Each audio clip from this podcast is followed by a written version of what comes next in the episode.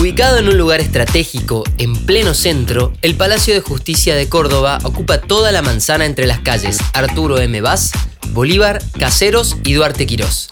Frente al Paseo Sobremonte, la Plaza de la Intendencia y el Palacio Municipal de Córdoba, y muy cerca de la Cañada, el majestuoso Palacio de Tribunales es obra de una época trascendente de la Argentina. Fue diseñado por los arquitectos José Hortal y Salvador Godoy, con un diseño neoclásico e inaugurado el 11 de febrero de 1936 por el entonces gobernador Pedro J. Frías. Su estilo es espejo de la arquitectura europea, impulsada por los gobiernos de Julio Argentino Roca y Ramón J. Cárcano. El edificio de tres plantas tiene un gran pórtico de acceso y una escalinata coronada con sus columnas de estilo jónico.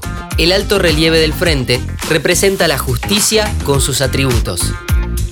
El Salón de los Pasos Perdidos, en el área central, cuenta con figuras talladas de diversos motivos que hacen a la historia, a las creencias y a los valores absolutos como libertad y justicia. Tribunales 1, como se lo conoce, fue declarado Monumento Histórico Nacional el 5 de septiembre de 1986 porque refleja en su construcción la impronta histórica, arquitectónica, cultural y artística de la época en la que fue construido. En el Salón de los Pasos Perdidos existe un mausoleo en el que están depositados los restos mortales de Dalmacio Vélez jurista cordobés, autor de los códigos civil y comercial. Vélez Sarfield y Juan Bautista Alberdi tienen sus bustos en el ingreso, y en el primer piso existen esculturas alegóricas realizadas por el italiano Troiano Troiani.